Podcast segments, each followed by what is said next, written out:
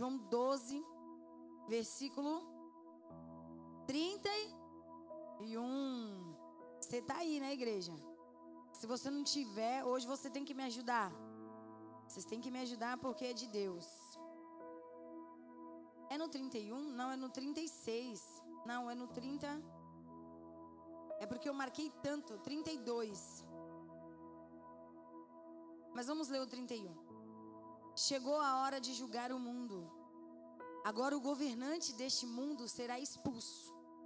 E quando eu for levantado da terra, trarei, atrairei todos a mim.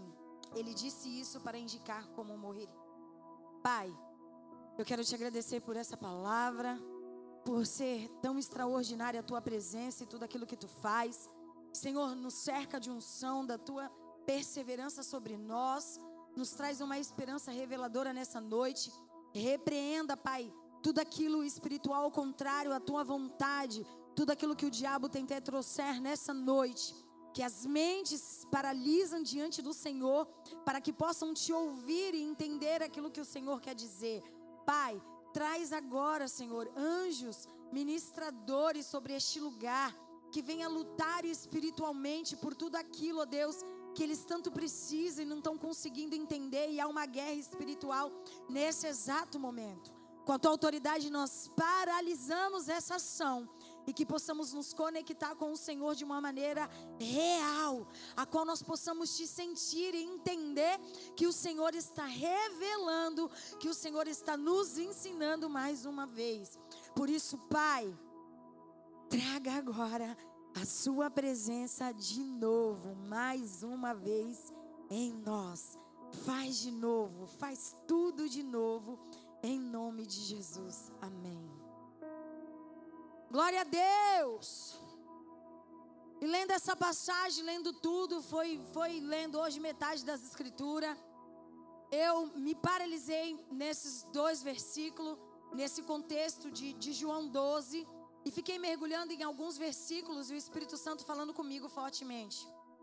E eu pude entender através daquilo que o Senhor estava dizendo, que muitas das vezes que nós estamos vivendo em um tempo onde tantas coisas estão sendo criadas para nos roubar a atenção, para nos chamar a atenção. Todo momento, a todo instante, estão sendo criadas propagandas novas, coisas novas, para que possamos ter atenção naquilo que eles querem que nós ficamos fixo. Para que nós possamos nos esquecer de tantas coisas, a qual nós já colocamos meta, a qual nós já levamos como prioridade, a qual nós dizemos um dia que nós iríamos viver ou que nós iríamos cumprir isso com sucesso. Mas na verdade, muito daquilo que nós já prometemos na virada do ano de 2021 para 2022 nem o começo dela nós conseguimos cumprir. Sabe quando chegou naquela virada do dia 31 que você olhou e você disse assim: agora eu vou entrar o ano de uma maneira diferente, eu vou fazer tudo diferente, as coisas vão mudar para minha vida, eu vou agir assim, as coisas vão acontecer. Mas a partir do momento que você começou a falar essas coisas, com certeza na sua vida não foi diferente da minha, e logo em seguida começou a surgir os grandes obstáculos, as grandes dificuldades e tudo aquilo que atrapalhou o teu objetivo de ter um, uma final ou finalizar o teu objetivo. E nós estamos cercadas de coisas assim.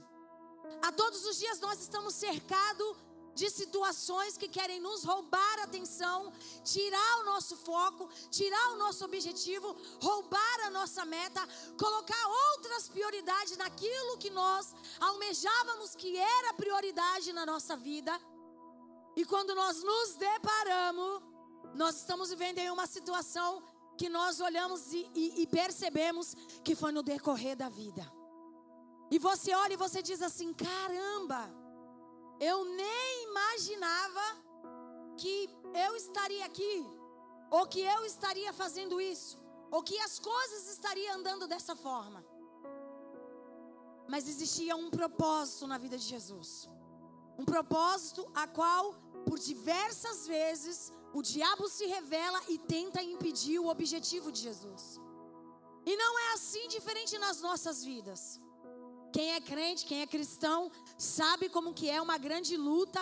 Você todos os dias tem um compromisso no altar de estar presente com a obra de Deus, com o compromisso de Deus, e aparecem inúmeras coisas na sua vida para que você possa olhar, se enrolar, se atrapalhar e dizer: caramba, as coisas com Deus é, não está deixando eu viver, não está deixando eu aproveitar. Porque parece que com Deus as coisas não era tão forte como você imaginava que era. E a tecnologia está nos consumindo de uma maneira tão surreal, a ponto de nós não perceber, às vezes, passar horas diante de um celular, simplesmente passando ele para ver as novidades que tem mais embaixo. Isso eu quero dizer para a galera do Instagram, porque eu sou de lá. E a gente fica tão consumista na tecnologia que a gente gasta ali três, quatro, cinco, seis horas. E eu não sei se o seu celular é como o meu, que ele chega no resumo e diz assim: você ficou 20 horas, você ficou 28 horas, você ficou 14 horas, você. E você olha e você fala: caramba, eu fiquei tempo pra caramba.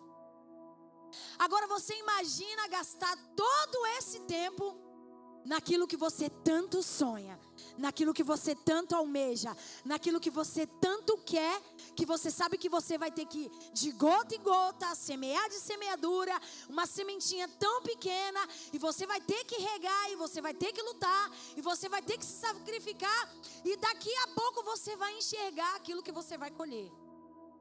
Mas o que é mais fácil, igreja? Eu colocar outras coisas no meio daquilo que é difícil de eu alcançar? É mais fácil eu substituir aquilo que é difícil de realizar? Ou prosseguir no meu objetivo? É muito mais fácil você colocar alguma coisa no lugar. Mas essa não foi a prioridade de Jesus na sua vida. A prioridade de Jesus na sua vida foi ser humilhado, rejeitado, abandonado, espancado, cuspido, caluniado, defamado, roubado, para que ele pudesse cumprir o seu objetivo. E o objetivo de Jesus era para com ele mesmo? O objetivo de Jesus era para ele mesmo? Não. O objetivo de Jesus é para aquela, aquela culpa que você carregava fosse para ele era para aquela dor que você iria sentir, fosse para ele. Era para aquele sofrimento que você iria passar, fosse com ele. Era para aquela aquela morte eterna que você viveria, fosse com ele para que ele te desse a chance de viver a eternidade. A vontade de Jesus, a meta dele era tão você, era tão você, que nada que chegava na frente de Jesus era o suficiente para paralisar o objetivo dele para com você. A oferta de dinheiro foi muito grande do diabo com ele. Mas ele o rejeitou, não aceitou, porque você era a prioridade dele. Hoje nós estamos vivendo um evangelho dissolvido de valores. A ovelha cobra, a ovelha banca o pastor e o, e o pastor não fala a verdade na cara da ovelha. A ovelha dá o maior dízimo na igreja, então ela pode ter toda oportunidade. Eu vou falar da igreja porque eu sou a igreja. Eu não posso falar do que está acontecendo lá fora porque eu não estou lá fora. A ovelha faz isso e o pastor se submete porque ele não quer perder a ovelha. Eu quero dizer uma coisa para você que é líder, que pretende ser pastor, você já perdeu a ovelha, porque se você está vendendo o seu ministério, o seu chamado, você já perdeu aquilo que era de Deus. Jesus não negocia a sua identidade, o seu caráter, a sua fidelidade, aquilo quem ele era. Ele não tinha um preço. O diabo vem, leva Jesus até um pináculo, oferece para ele tudo, tudo, tudo. Não é simplesmente um carro, simplesmente uma casa, simplesmente dois milhões, simplesmente um milhão e meio. O diabo vem e oferece tudo a ele e diz assim: Olha, se você se prostrar, me adorar, eu te dou tudo. E o que que Jesus faz? Ele diz assim: O meu tudo são aqueles que vão me rejeitar. O meu tudo são aqueles que vão me humilhar. O meu tudo são aqueles que vão me abandonar. Eles serão o meu tudo. E aí eu escuto no século 21 que os jovens se sentem rejeitados, se sentem abandonados, que eles têm vontade de tirar sua própria vida porque eles não se sentem amados, porque eles sofreram uma frustração amorosa e, e deixou e rejeitou e não sei o que e, e não se sente amado. Ei, eu quero dizer uma coisa para você. Você é tão amado, você é tão amada que o salário do teu amor foi pago com preço de sangue numa cruz. Você é tão valorizado. Você é tão valorizado por Cristo que ele te pagou com preço de sangue na cruz. Ah, então o meu fim não é aquele relacionamento. Ah, pastora Marcela, então o meu fim não é ter sido abandonado pela minha mãe. O meu fim não é saber quem é o meu pai. Não, deixa eu te falar um segredo. Você não tem fim quando você entende o amor de Deus por você. Você não tem fim quando você entende o amor do Pai por você. Quando você entende o amor dele por você, você se torna tão dependente dele, tão cheia dele, que você vai passar milhares de coisas na presença dele, mas a sua absoluta certeza de que você é amada pelo Pai é mais forte do que tudo que você possa imaginar. E aí nós estamos diante do nosso caminho, diante do decreto, e nós começamos a nos, nos perder. Às vezes você pode ser líder e você está perdido, porque foi necessário arrumar a casa para a dracma ser achada. Está sendo necessário você arrumar as coisas às suas voltas para você ser achado novamente. Mas se perder, enquanto nós ainda estamos com tempo, não é tão ruim assim. Porque é noite de você ser achado novamente. É noite de você entender o que é o amor. Nós estamos vivendo em um tempo onde a Bíblia diz que o amor de muitos se esfriaram, mas ainda há amor sobrando, ainda há amor sendo destilado, ainda há amor que está vertendo pela cruz, ainda há amor de Deus na terra, porque o Espírito Santo ainda está conosco. Ele ainda está conosco. E nós deveríamos ser felizes por isso, porque Ele ainda está na terra. Então, por que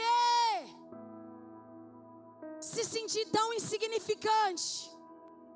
Então, por que se sentir tão menos desprezível ou amada? Por quê?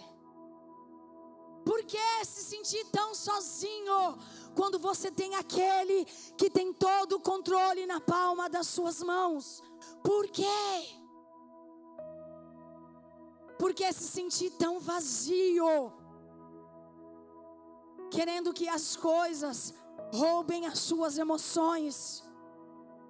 Você não está vendo que você está se escondendo atrás de algumas coisas. E não adianta que ninguém nunca consegue se esconder por muito tempo.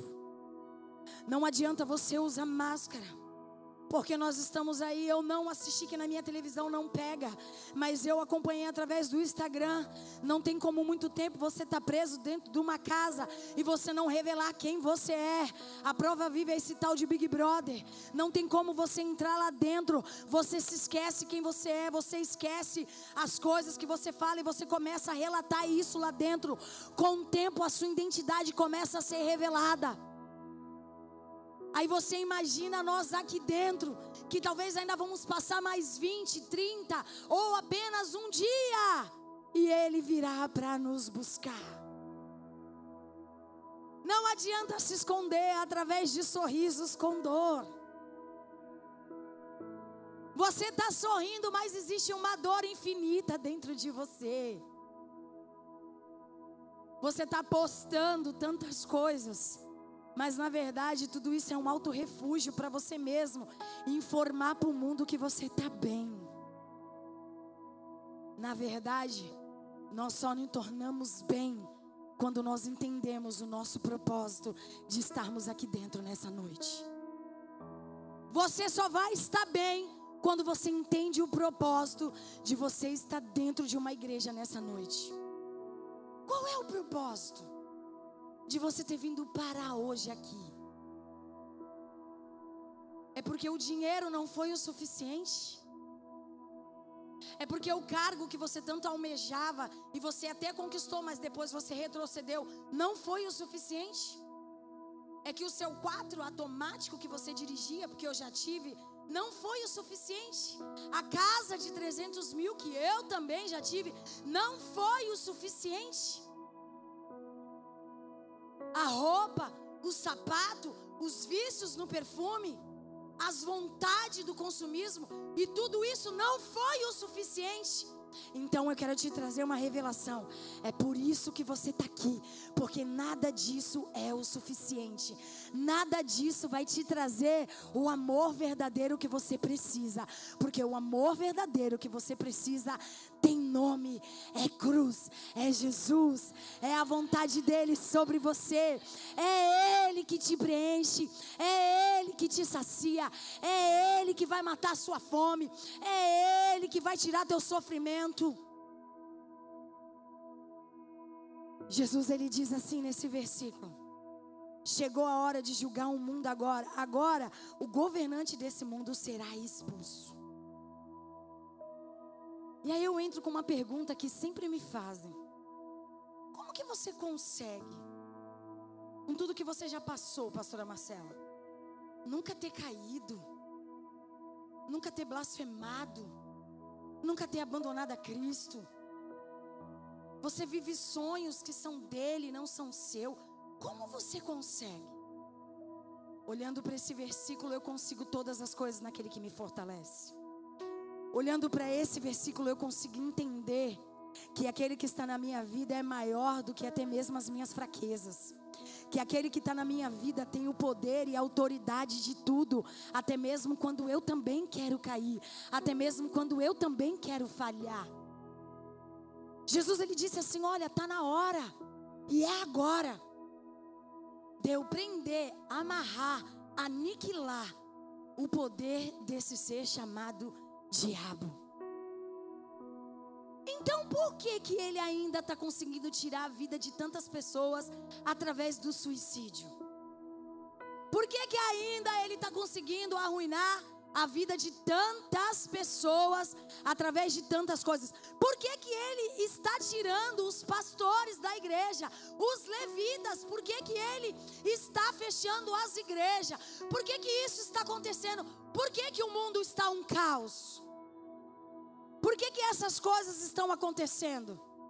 Essas coisas estão acontecendo porque diante do nosso trajeto, nós paramos para olhar aquilo que o diabo tem jogado, mas ele não tem certeza se vai dar certo. Ele simplesmente joga e nós concretizamos aquilo que ele faz.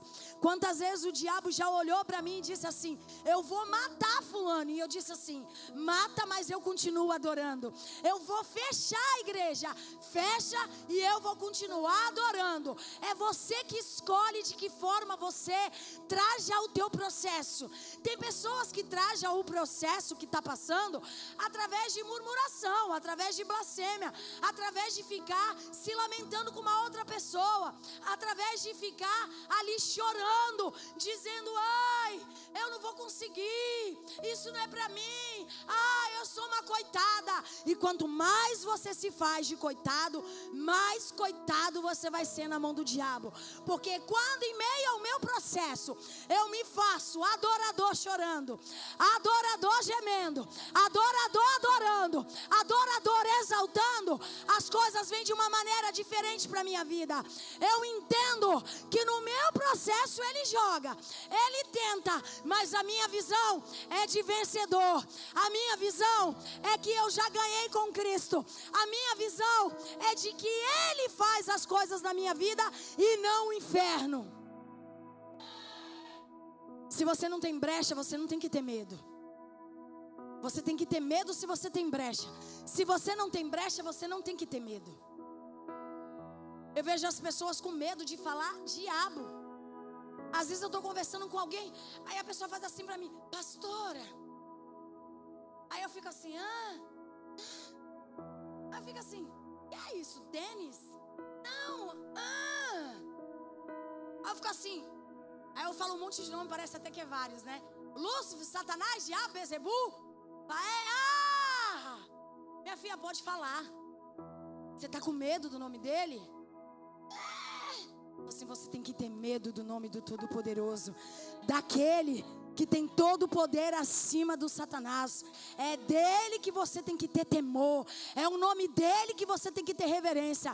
É o nome dele que você tem que ter certeza quando você for falar.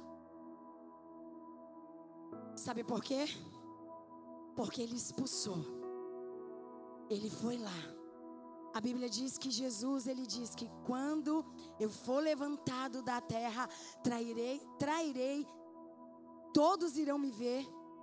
E ele disse, para que isso se cumpra. E é muito lindo, sabe por quê? Você tá esses anos todos da sua vida não entendendo por que, que você sempre encontra um crente na tua vida. Você está sem entender o porquê sempre alguém nos teus momentos de dores, vira para você e fala assim: vamos até a igreja. Você está sem entender o porquê que você está aqui nessa noite. Você está sem entender porque que no fundo, no processo da tua vida, você acaba sentado em uma igreja. Agora eu vou te revelar o porquê. É porque ele disse que a partir do momento que ele morreria, ele traria a sua atenção até a cruz. Sabe o que eu quero dizer para você? É que todas as vezes que você está se encontrando com alguma resposta que traga assimilação, igreja, cruz, Jesus, evangelho, é porque ele ainda está tentando algo por você, é porque ele ainda está insistindo algo na sua vida, é porque ele ainda sabe o que pode acontecer na sua vida, é porque ainda tem um decreto do céu para a tua vida, e é por isso que o inferno ainda não conseguiu te aniquilar. É por isso que o inferno não te aniquilou, que o diabo não conseguiu te matar naquela ala de hospital. É por isso que você sofreu aquele acidente, você saiu dele, porque Deus tem um plano para a tua vida e o diabo não pode fazer algo que está fora do projeto, não pode impedir a ação e o agir de Deus. É por isso que quando dizem que é perdida, mas na verdade ela é achada, porque ela acertou alguém e você não morreu, porque Jesus ainda está te atraindo até a cruz dele. É por isso que nos seus momentos difíceis, que você chora no teu travesseiro, que você pede socorro querendo morrer, você até agora não morreu, porque você ainda está sendo atraída para a glória de Deus. Você ainda está sendo atraído para a cruz de Deus. Ela está atraindo você ainda. Ela está te chamando. Ela está te convidando. E eu tenho certeza que você não chegou aqui porque você quer dar uma oferta de 10 reais, porque você quer ganhar um milhão. Porque esse não é o evangelho que a Vinde prega. O evangelho que a Vinde prega é um dos primeiros mandamentos. Amar o Senhor teu Deus acima de todas as coisas. Amar o Senhor teu Deus acima de todas as coisas. E aí, se Ele quiser, Ele complementa tudo aquilo que for necessário para a tua vida.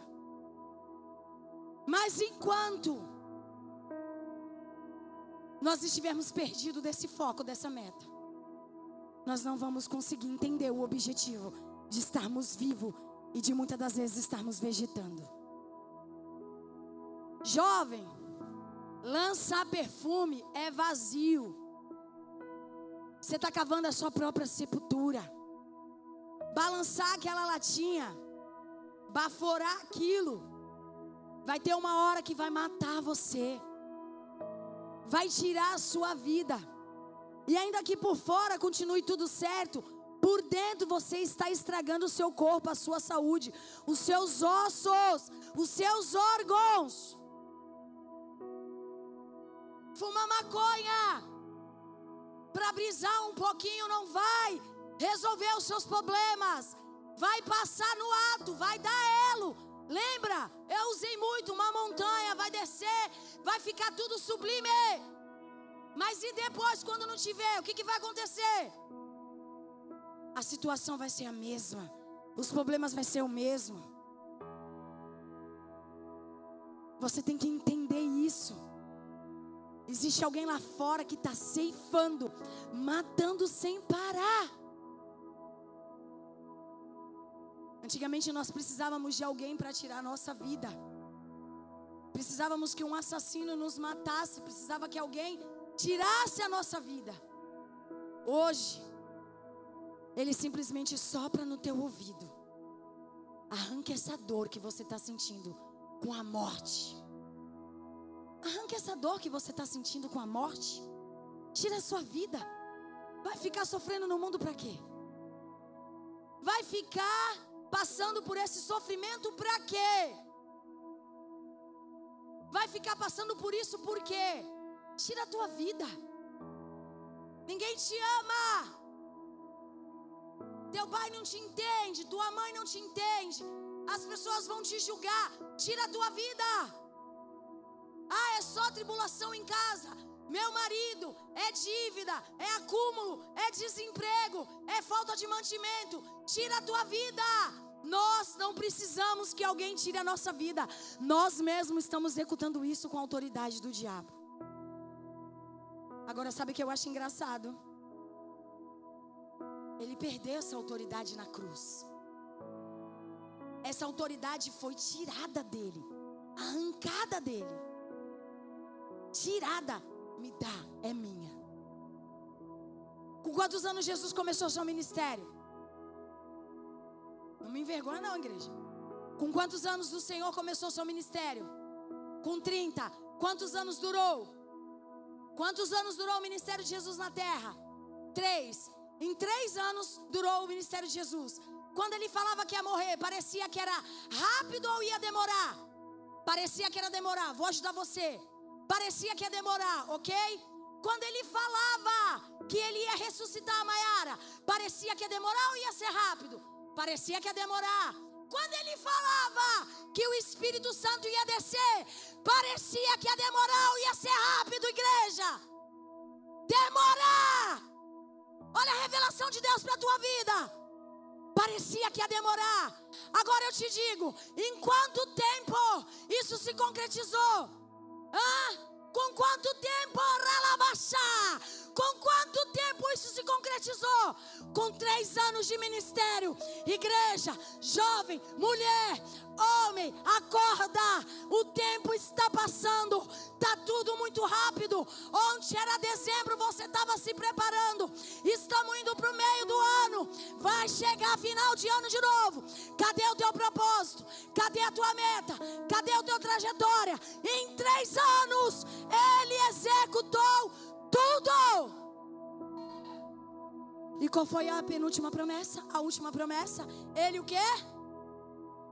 Ele voltará. Ah, fica de pé. Estou querendo ministrar de uma forma diferente. Três anos. Paga a luz amarela. Três anos. Três anos. Cumpriu tudo. Tudo. E sabe qual é a mente cauterizada que você está? É que Ele vai demorar para vir nos buscar. Sabe qual é o teu pensamento aqui? É que Ele vai demorar para vir tirar a igreja dele desse sofrimento. É, mas é dois mil anos e você está aqui, é o seu momento, é a sua vez, é você agora. A nossa geração atrás já cumpriu o propósito dele. Os Martin já cumpriu o propósito dele. Os profetas da Bíblia já cumpriram o propósito dele. Acabou, agora é conosco.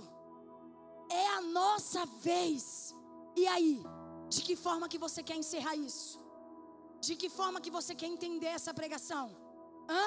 Você está dando legalidade para o diabo por quê? Fala para mim. Você está precisando de um pastor para expulsar aquilo que você pode? Acorda, igreja. Acorda, ministro. Acorda, líder. Coloca o diabo no lugar dele. Jesus venceu. E Jesus sempre vai vencer. Isso já é uma autoridade, já é um decreto dele, já é a identidade de Cristo. Não adianta eu querer sair daqui para servir a outros deuses que vão me iludir, que vai fazer algo pela minha vida que não vai. Não vai. Não vai arrancar o Zé Pilintra, não vai arrancar a Pomba Gira, não vai. Não adianta que não vai vai amarrar e colocar mais. É aqui a autoridade. É aqui que eu sinto a autoridade. É aqui que eu sinto que está a autoridade. É aqui que eu sinto que está um dos maiores poderes. Sabe o que eu quero fazer hoje? Eu quero convidar você. Eu quero convidar você a entender essa autoridade. Eu quero convidar pessoas que nunca, nunca confessaram a Jesus. Eu quero que você tome essa autoridade hoje. Saia do teu lugar. Saia do teu lugar porque as pessoas não têm nada com a tua vida. E eu quero convidar você para vir aqui na frente que eu quero orar por você hoje. E eu quero que você saia daqui entendendo que Jesus é tudo o que você precisa. Pode vir que eu quero orar por você.